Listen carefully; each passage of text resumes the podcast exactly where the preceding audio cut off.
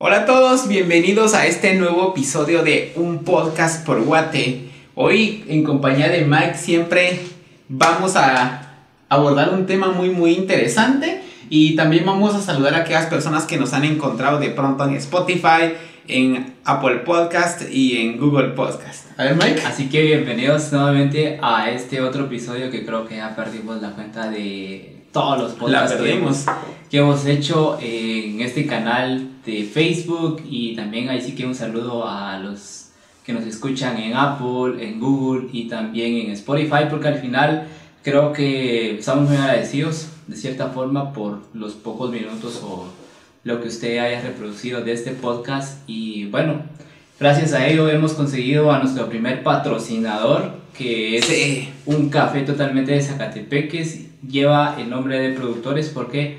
Porque es un conglomerado de personas eh, que producen el café en las montañas de los volcanes como Acatenango, Fuego y también el volcán de agua. Por cierto, nos estamos tomando ese cafecito en este momento. Saludcita. Y brindamos. Bueno, no sé si se puede decir saludcita, pero bueno. Nos estamos con, café sexy salud. Sí, eh, este, ahorita han lanzado una pequeña campaña ellos que se llama Regala Recuerdos, Regala Café. Entonces, por si ustedes desean, nos pueden buscar en Facebook como productores y también en Instagram. Bueno, Jenny, ¿de qué vamos a hablar hoy? Vamos a hablar acerca de un tema muy interesante. La verdad, creo que todos vamos a encontrar muchas opiniones y es eh, a partir de en los retos que se encuentran los jóvenes en, en, las competencias laborales.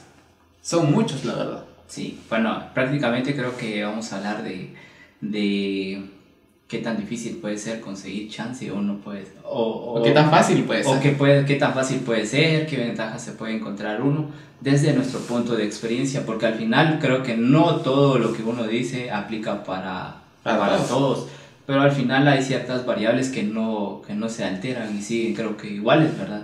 Gerard, ¿y qué tal? ¿Y qué...?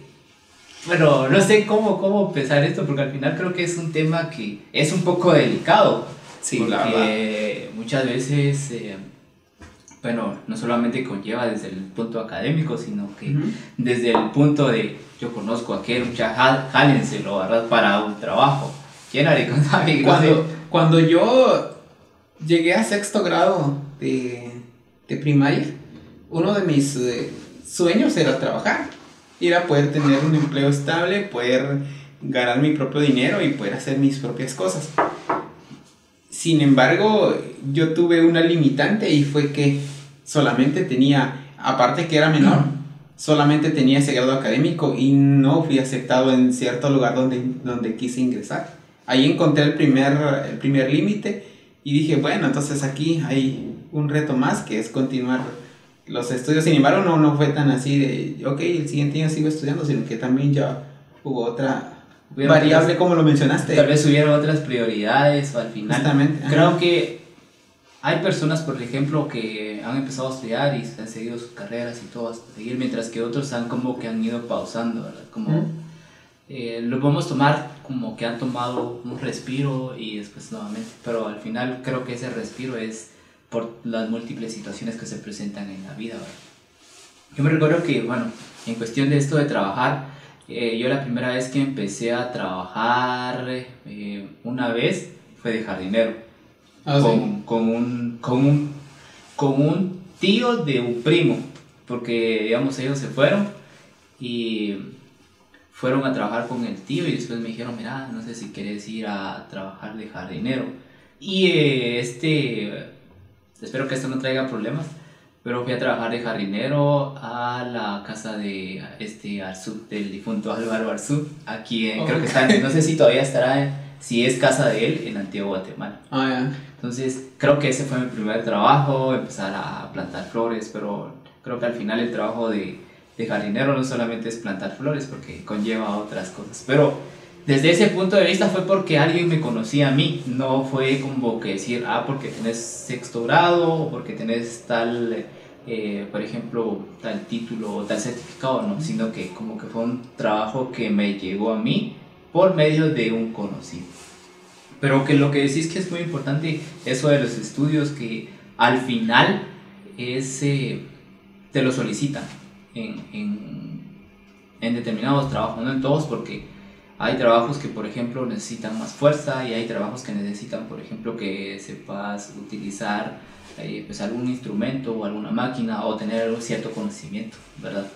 Y al final, eh, bueno, como vamos a indagar un poco de todo, por ejemplo, eh, vamos a ir ahí al, al, decreto 1441, que es el Código de Trabajo, que hay dos tipos de, de actividades del cual el, el, hombre o el ser humano puede hacer, al menos en Guatemala y uno es actividad eh, donde requiere fuerza.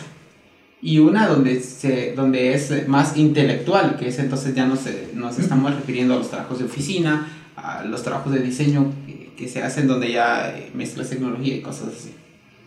Entonces, estas dos, eh, esas dos actividades que existen, pues hay personas que las tienen que ejercer de cierta forma, ¿verdad? En el caso mío, yo vi algo muy, muy difícil porque ni una de las dos podía, podía adoptar. Porque primero era de que, solamente tenía este grado académico por el cual fui rechazado. Pero tampoco podía optar por la otra porque yo donde fui era un área operativa. Entonces, como fui rechazado y este fue en un, en un hotel. En un hotel. En un hotel, ajá. Entonces, me pasó casi que igual, ¿verdad? Eh, un amigo me dice, mira, fíjate que hay una construcción. Y entonces, em, pues ahí están contratando personas y, y, pues a los jóvenes los reciben, pues ahí sí que casi que con, con fiesta, ¿verdad? Porque ni modo, necesitan muchísimas manos para poder continuar sus operaciones.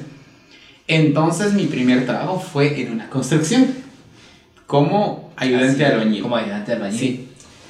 Ah, es un trabajo bastante exigente. Muy fuerte, muy fuerte. Es, exigente físicamente y eh, se viven experiencias muy, sí. muy turbias también en ese sentido.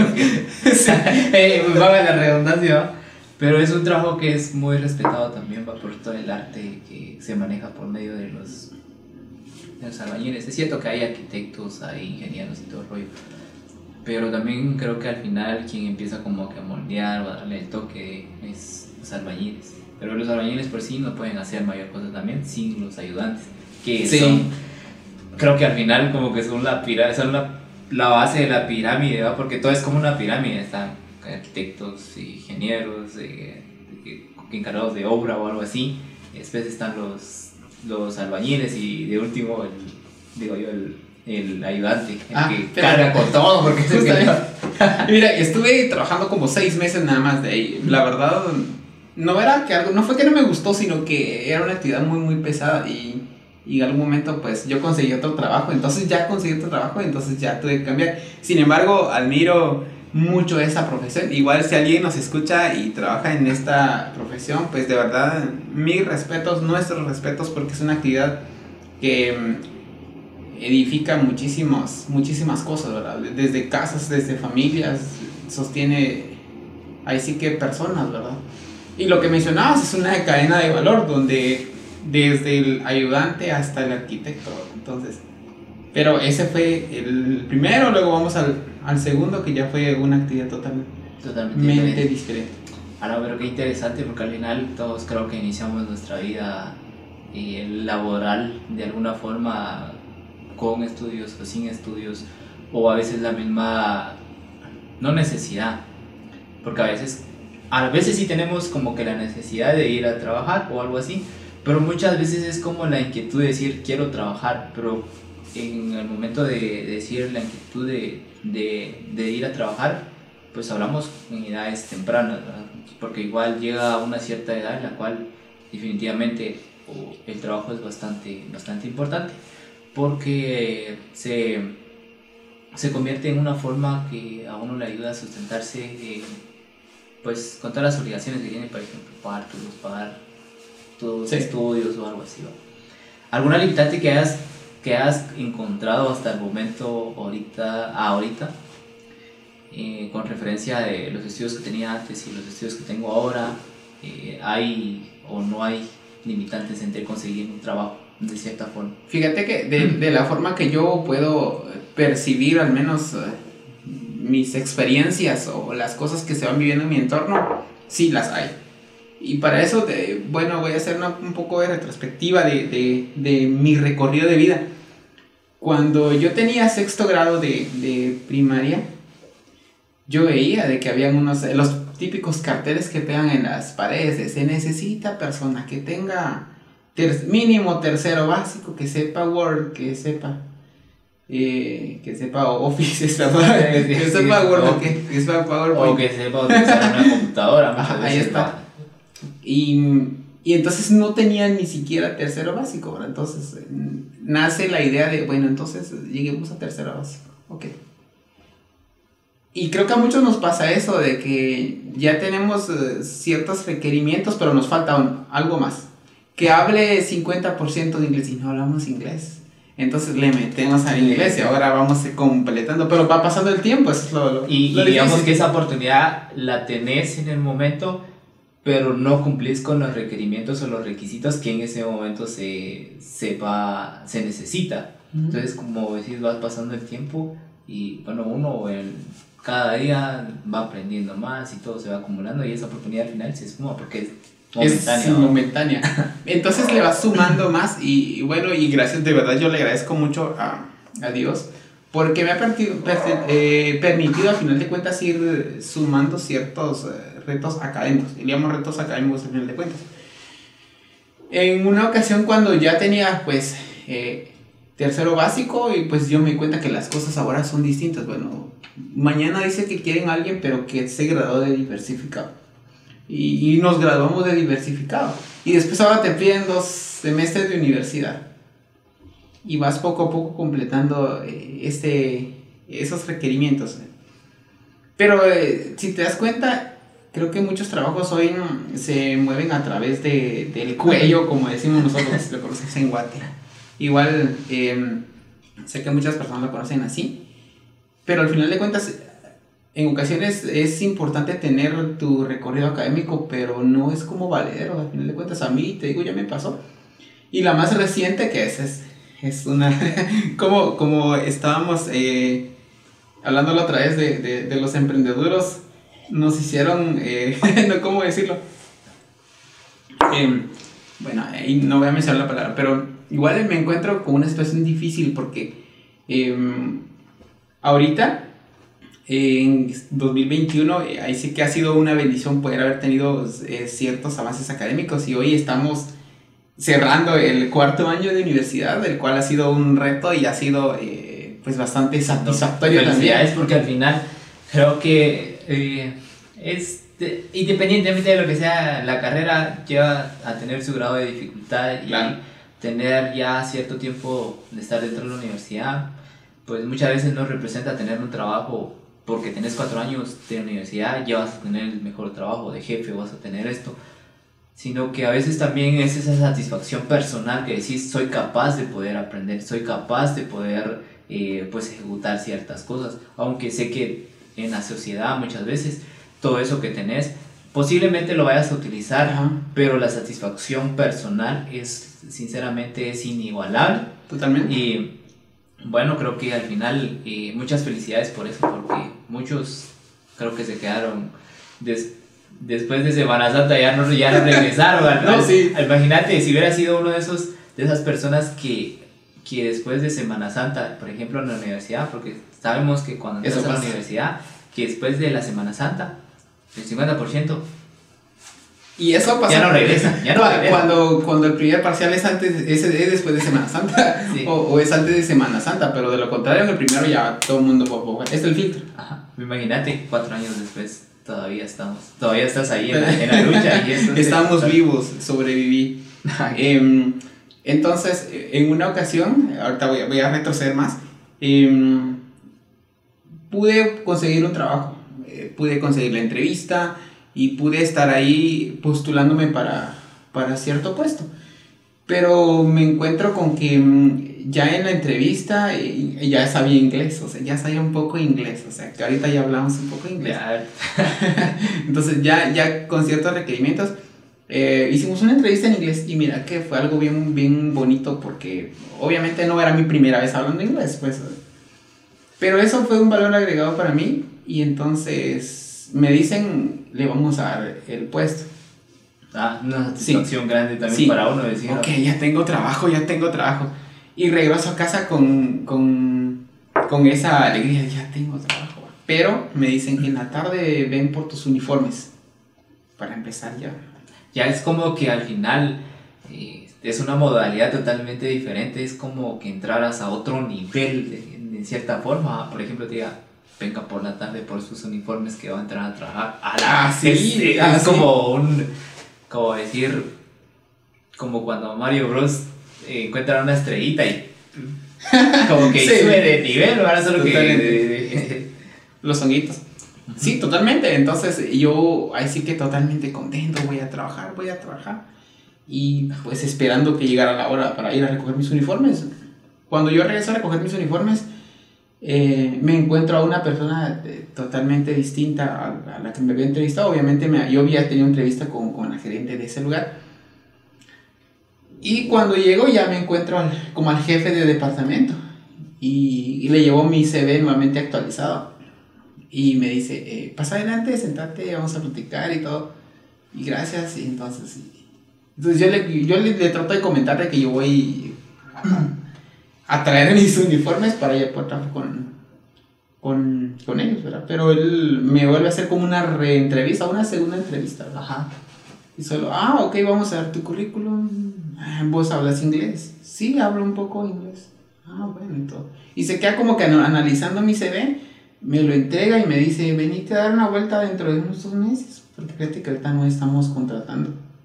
Y mira qué dice. fue un choque, un choque totalmente entre, entre, dos, entre dos perspectivas, ¿verdad? Porque contamos que una perspectiva era totalmente de aprobación y decir, bueno, ya estoy como en otro nivel y, y después que miras la otra cara de la moneda, decir, bueno, venite dentro de dos meses. Ah, es, te quedas ¿Qué pasó aquí? En, en, que estamos, ¿verdad?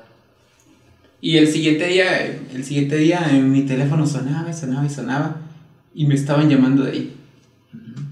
Y yo, ¿qué hago? ¿Contesto o no contesto? E, el, el asunto acá es de que, em, pues, al lugar donde iba a trabajar, necesitaban una persona que hablara otro idioma.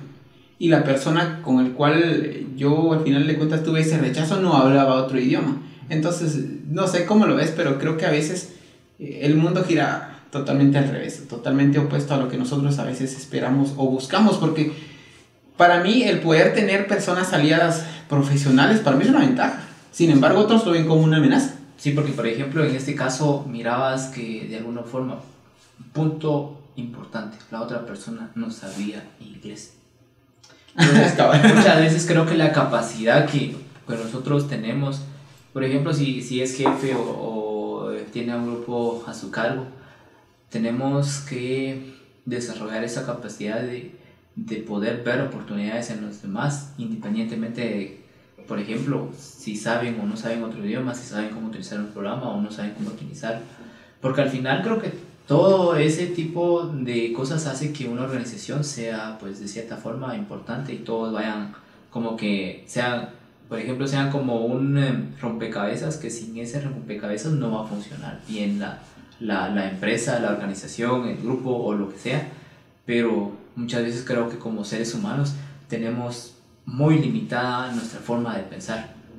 Y esto se, por ejemplo, a mí eh, me pasó algo que no fue tanto como con el inglés, pero yo sabía, digamos, eh, tenía conocimiento de las capacidades, pero porque la persona que me iba a contratar a mí no sabía esas capacidades, definitivamente no... Te, te, sacan de la jugada, así. Pero te das cuenta que ese tipo de cosas o bien pasa en organizaciones que hay un departamento de recursos humanos que está encargado de reclutar personal, o, también son aquellas organizaciones que solamente contratan por alguna cosa, ¿verdad? Pero eso que decís, y al final, ¿qué, qué fue lo que, que, que pasó o, o, cómo fue? ¿Cómo finaliza la historia? Con esta persona pues ella me dice, eh, necesitamos un complemento para cierta área, ¿verdad? Entonces tú sabes inglés, la otra persona sabe mucho de operación. Y podemos hacer esa fusión, o sea, ustedes dos pueden, pueden ser mucho más funcionales. Como que complementarse de alguna forma, ¿verdad? En las actividades. porque eso necesitamos. La otra persona que está acá no sabe otro idioma y entonces aquí viene mucho extranjero, para mí sería de gran ayuda. Pero esa persona con quien yo iba a trabajar iba a ser el jefe. O sea, era ya el jefe, mejor dicho, de, de, cierto departamento, de cierto lugar. Y a la vez, este, cuando yo ya o sea, estoy con él explicándole que voy por uniformes, pues él ve mi CV y pues ahí, ahí nace el rechazo. Entonces, después me llaman para preguntar por qué, o sea, me llama la persona que me entrevistó preguntándome por qué yo no... No, ¿Por, qué, ¿Por qué no vino? O sea, ¿por qué no se presentó? O sea, ¿por qué vino a la entrevista y por qué no vino a trabajar? Y ahora, ¿cómo puedo yo decirle a esa persona? Es que la otra persona que me iba a dar los uniformes, que cuál es ahora ya el jefe de la operación, me dijo que no. O sea, ¿cómo le iba a decir yo eso? Yo creo que, mira que... Pero, ahí entra, ahí entra como que ese sentido común que uno tiene todavía. Así a pesar de lo que pasó, todavía pienso de cierta forma en cómo no alterar las cosas o cómo no alterar la interpretación que esas personas le pueden dar a lo que yo voy a decir. Justamente porque, mira, pues otra persona en, en mi lugar lo primero que hubiera hecho era poner ese dejo, como lo decimos, pero mira, este creo que em, todavía no estábamos eh, ni entrando a la universidad, pero yo creo que la ética y los valores uno siempre los viene acarreando desde la casa. Y yo así como que en shock y congelado, ¿qué digo? Entonces, mi respuesta fue, es que fíjese que conseguí una oportunidad mucho más favorable para mí en otro lugar y entonces de verdad agradezco por esta, pero así va a ser. Para no decir que la otra persona me había rechazado, porque eh, al final de cuentas yo me iba a sentir un poco mal, tal vez. Yo creo que para muchos hubiera sido lo correcto decir, es que no fui porque Juan Pérez, por ejemplo, ¿verdad? Este, me dijo tal cosa. Y al final de cuentas esa persona hubiera quedado en mal, así como yo, yo, a veces prefiero quedar en mal y que la otra persona a veces se, sienta bien. Hay como que un tipo de conciencia, un tipo de conciencia detrás de, detrás de uno, ¿verdad? Por ejemplo, ahorita te voy a mencionar una situación que me pasaba unos años atrás con alguna, alguna persona que, que es, eh, era algo cercana de mí. Que para conseguir un trabajo yo tenía que ir a hablarle a tal persona. Así, eh, y yo me recuerdo que siempre, y hasta el momento lo digo yo, si voy a conseguir un trabajo va a ser por mis capacidades, por mis habilidades y porque el trabajo en realidad eh, yo me lo haya ganado. Porque me doy cuenta que en la actualidad es, vas a conseguir trabajo uno, es cierto, tenés tus estudios y eso te va a ayudar a ver eh, de cierta forma que sos capaz y todo, pero me he dado cuenta que lamentablemente esto es que por fuerza tenés que conocer o, o, por fuerza tenés que ir a hablarle a tal persona que, por ejemplo, hable por vos en, en el Departamento de Recursos Humanos para que te den un trabajo. Entonces, creo que la honestidad siempre tiene que estar común y si las cosas van a llegar y, por ejemplo, fuiste sometido a un eh, proceso de reclutamiento y, y va a la redundancia, ese proceso de reclutamiento ha sido honesto y ha sido pulcro y justo te digo el trabajo porque sos capaz de hacerlo. Pero encontrar un trabajo porque eh, le fui a hablar a mi vecino o le fui a hablar al amigo de mi amigo que, mi tío. que me llevara a la papelería y que me hiciera la pala para, para poder entrar a un trabajo, eh, quién sabe que no va contra los valores que, por ejemplo, en mí no, no, no tengo ese tipo de cosas, ¿verdad? Y, y, no necesariamente tengo que llegarle a caer bien al jefe o a alguien para poder optar un trabajo, sino que al final creo que los trabajos se deben de ganar por las capacidades, por las aptitudes y por todo aquello que uno ha acumulado durante ese recorrido. Ese recorrido de, de esfuerzo, de dedicación que has eh, metido en la universidad, que has metido en los cursos de idiomas, que has metido en los cursos de eh, liderazgo, porque no sé ustedes, pero yo creo que al final el conocimiento siempre este, es, es, es constante. Yo creo que le decía, decía Jenny, era que eh, creo que uno se va a morir aprendiendo. Pero uno se va a morir aprendiendo, uno, o las cosas aprendiendo a la mala, o aprendiendo uno que uno, o lo que uno quiere, porque es eso, ¿verdad? O aprendes a la mala porque múltiples experiencias, o aprendes algo que en realidad uno lo ha buscado. Y, y es el, el, el, punto ahora. Conseguir trabajo no es, no es para todos, no es para todos. conseguís trabajo porque tenés que ir a hablarle a alguien, porque tenés que caerle bien a alguien, no. Si vas a conseguir trabajo que sea honesto, que sea porque al final eh, Dios lo ha querido que consigas este trabajo, porque lo has buscado y porque tus capacidades y todo lo bueno que uno tiene sea para, para desarrollarlo, no porque alguien, porque me caes bien Genaro, porque me caes bien Mike, y te voy a poner en este puesto, aunque tal vez yo no, no, no como le digo, no lo, no me haya esforzado por llegar a ese esfuerzo, a ese, digo, a ese puesto. Tal vez para ese puesto había otra persona que se ha estado esforzando, esforzando, pero tal vez la otra persona, porque yo conozco a tal persona, me pusieron ahí. Es, es complejo. Y, y al final de cuentas, es un riesgo también para una empresa, porque, mira, en Guatemala se da mucho lo que es el nepotismo. Digo que muchos, eh, para muchos el nepotismo es un tema relativamente nuevo, pero el nepotismo desde siempre se ha dado en Guatemala y el nepotismo consiste en cuando ciertos familiares son beneficiados y eso se da mucho en la iniciativa eh, pública también, el, el, tener ciertas personas no por sus capacidades sino por, por el cuello. Entonces, por ejemplo, una estructura organizacional puede estar aparentemente bien organizada o bien, bien estable, pero con ciertas deficiencias. ¿Y por qué te digo eso? Porque si yo contrato a mi primo porque él es buena onda conmigo y lo, y lo conozco muy bien, pero el área que él va, va a dirigir es sistemas y él no sabe nada de sistemas, yo estoy poniendo en riesgo mis operaciones, mi empresa. Saludos a los que han sido favorecidos. sí, porque al final creo que ahí sí que debemos que ser conscientes que en esta vida hay de todo. Así que muchas veces unos están en buenos puestos, buenos lugares de trabajo, porque han sido favorecidos. Y otros, sinceramente, han estado ahí porque también el esfuerzo y la dedicación que ellos han tenido, pues ha sido grande y la vida también los ha ido recompensando a tenerlos en ciertos lugares, ¿verdad?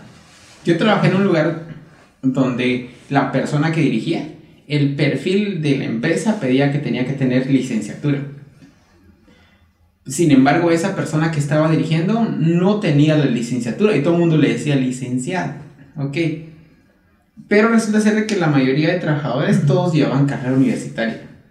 Entonces, obviamente, como que entre ellos había, había algo que no, no porque la toma de decisiones a veces no, no, era muy, muy buena, ¿verdad? O sea, muy favorable para... Al final de cuentas, mira, las operaciones salían porque los trabajadores sabían su chance.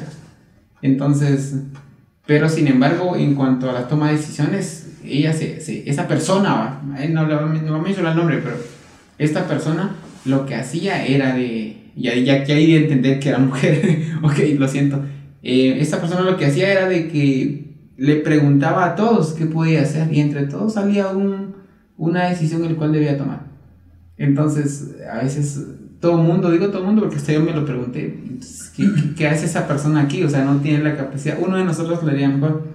Sin embargo, ahí esa persona había llegado por, por el nepotismo, por el cochino nepotismo, porque conocía a alguien eh, que, que dirigía, por ejemplo, el área de recursos humanos y, ok, vente venite, aquí tengo un puesto para vos y cabal, aunque no fuera lo, lo indicado o algo así.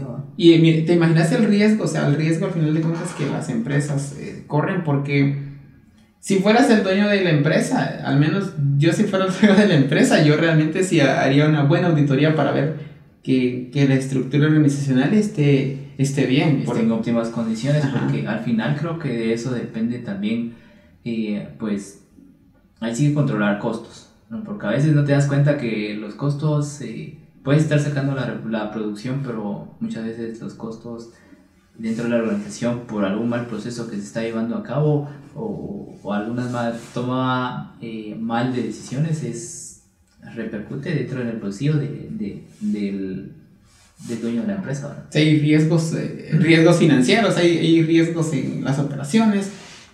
Ahorita que se da mucho el, el el tema que también te piden cierto nivel académico, pero tampoco sos bien remunerado.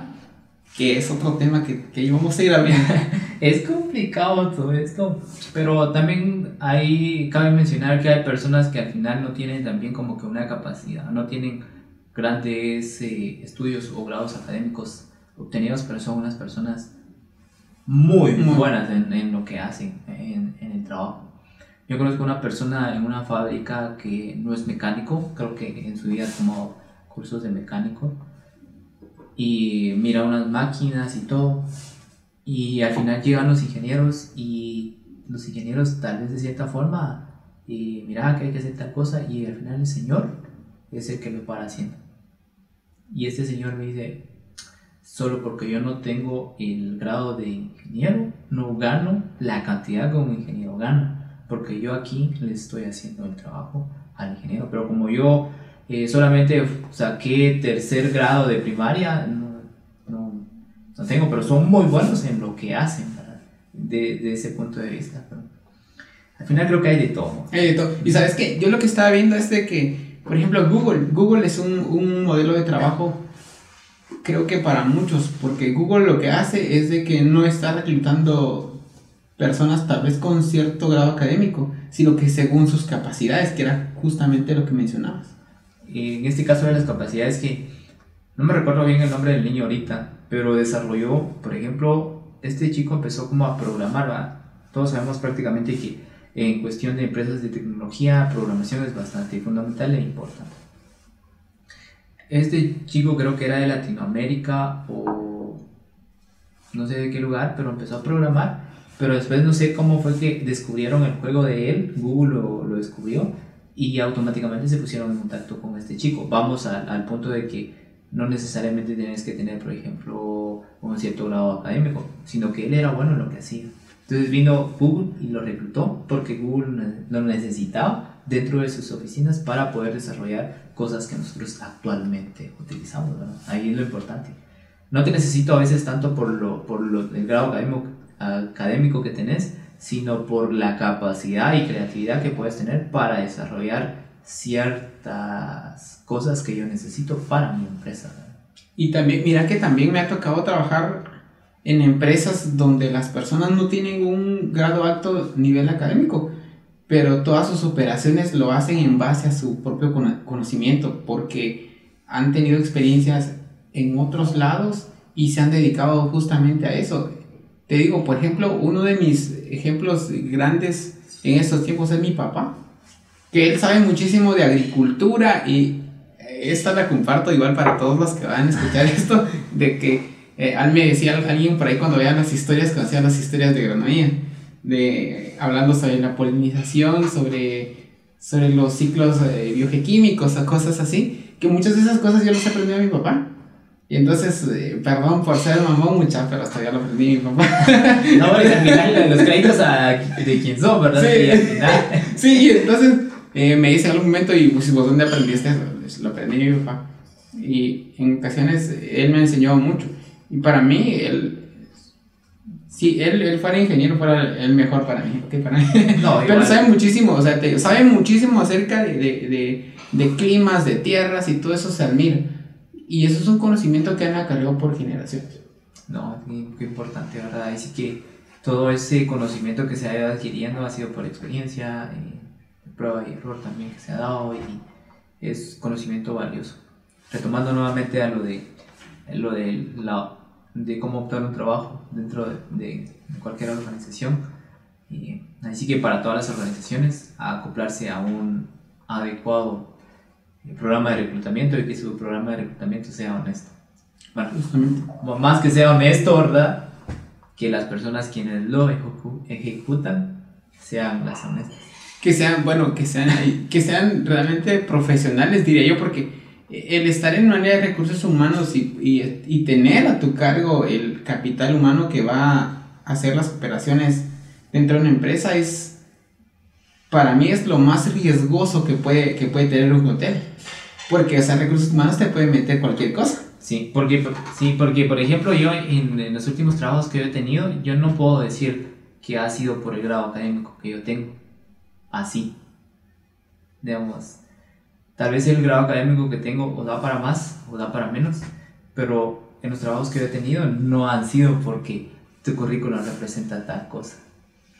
Y, y, es así, ¿no? A veces porque, ah, vos sabes tal cosa, eh, te necesito porque tienes capacidad de hablar, por ejemplo, dos idiomas. Ya lo demás eh, creo que es complementario. Y no creo que al final eh, tener personas que sean profesionales dentro de una empresa o dentro de un departamento de recursos humanos y que se den las cosas como deben de ser es lo más valioso que puedes tener dentro de tu empresa y lo más valioso como uno solicitante de trabajo puede, puede pedir, ¿no? Porque de eso. Para mí que sí, para mí que sí tiene que ser lo más, o sea, tienen que ser lo más profesionales. Eh, profesionales en todos los sentidos, desde el tema académico hasta cómo van a manejar, porque te digo, por ejemplo, ahorita que se hacen mucho las pruebas psicométricas, y en las pruebas psicométricas eh, ahí sí que pueden definir si la persona es apta o no para cierto trabajo. Y ese, ese es el filtro.